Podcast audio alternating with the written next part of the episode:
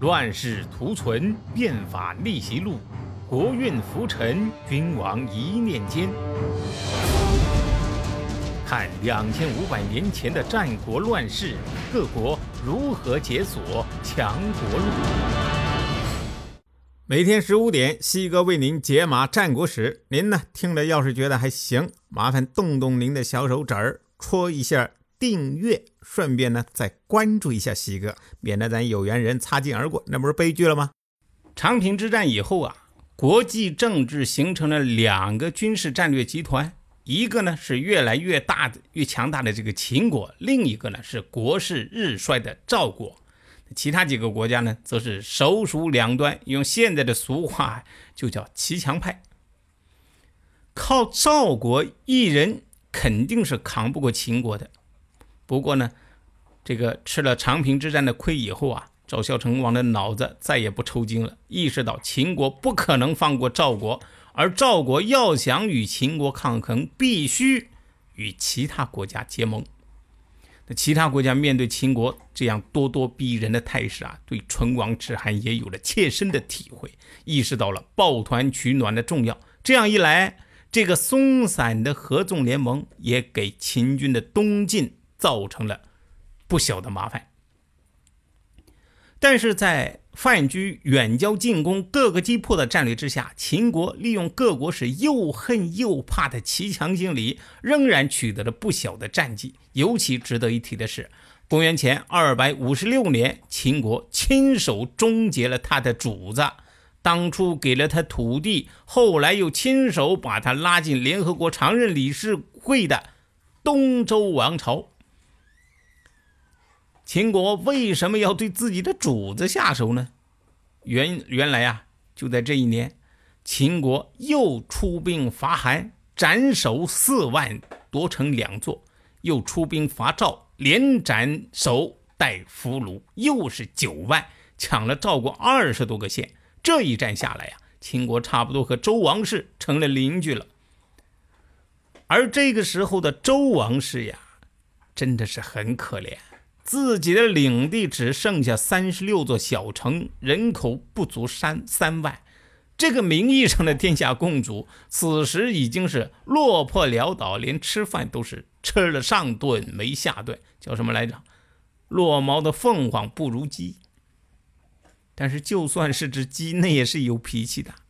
周赧王名叫姬延，这个人呢，可以说是窝窝囊囊一辈子啊，虽然是。吃地沟油的命，可身份还是天下共主，那还得操心天下大事不是？他呀，看到秦国一再把其他几个常任理事国欺负的抬不起头，这周赧王实在是看不下去了。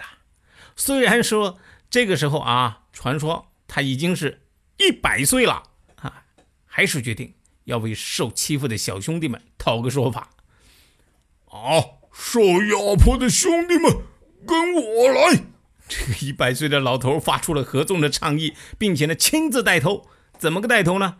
他在自己的这个小地盘里面七拼八凑，凑了一支五六千人的军队，然后向各国发出集结令：你们跟我一起上，一定要把秦国人挡在阳城。不过前面说过呀。这周王室自己儿现在已经穷的是连饭都吃不起了，哪里还有钱去打仗啊？不过周赧王觉得这不是问题啊，没钱可以借嘛。你说这天子当的够窝囊的啊！不过呢，窝囊的事儿还在后面。周赧王就向有钱的大户们借钱，呃，你们借给我，等我打赢了回来，我连本带利还给你们，保证是高利息。他也不想想，已经穷成这个死样子了啊！就这么点军队，这么点地盘，自己又这么大岁数，那过了今天没明天，你自己过把瘾就死，那谁敢跟着你去一起疯啊？果然，到了说好了的会合地点伊阙，其他诸侯一个人影都没，就他一支啊，六千人的部队傻乎乎的。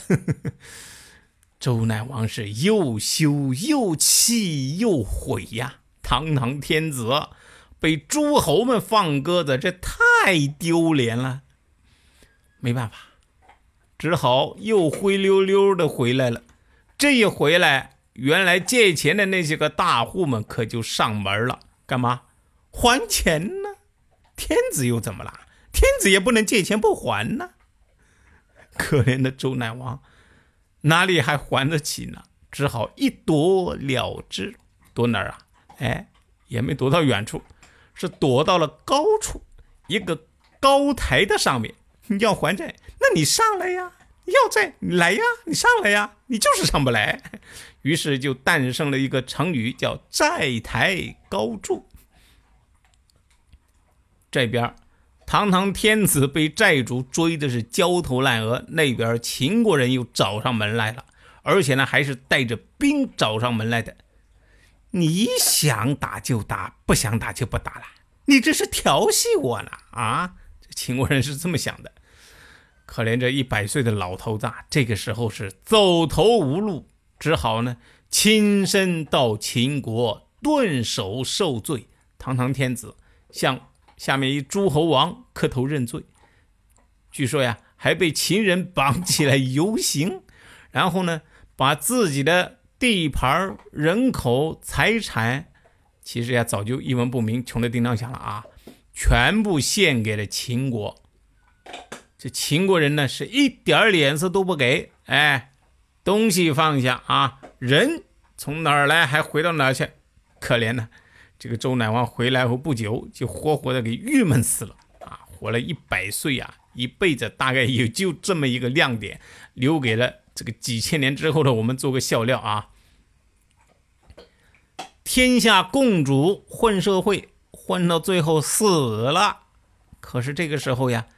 列强争霸赛呀，也已经到了最后关头。东方各国已经是自顾不暇，哪里还顾得上这个天下共主的死活呢？这已经不是春秋时代了，就像是在惊涛骇浪的大海上，谁会注意到那一点点小波澜呢？八百年的周朝至此寿终正寝。当然，周朝没了，咱们战国还没结束呢。不过也快了啊！争霸赛正式进入最后阶段，变成了围猎赛。猎人呢是秦国，东方六国就是猎物。猎物们在猎场里是使兔狼奔，而猎人呢则东吆西喝，肆意杀戮。为了讲好这场围猎，我们呢还要把目光先扯回秦国。这个时候的秦昭王啊也老了，而有一个人却开始让他如鲠在喉。这个人谁呀？范雎。秦国能在战国最后的绝杀中笑傲江湖，范雎是功不可没呀。但是范雎这个人性格缺陷呢，那也是明摆着的。如果不加以控制，只怕最后会失控啊，甚至呢会祸及。整个秦国呀，那么秦昭王为什么会对范雎生出戒心？他又怎么解决这个问题呢？且听下回分解。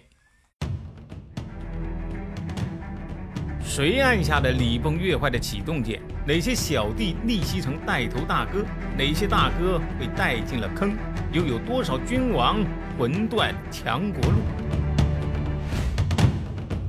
西哥从《资治通鉴》《战国策》《史记》中筛出战国大事件，为您剖析国运密码，轻松理清战国乱史。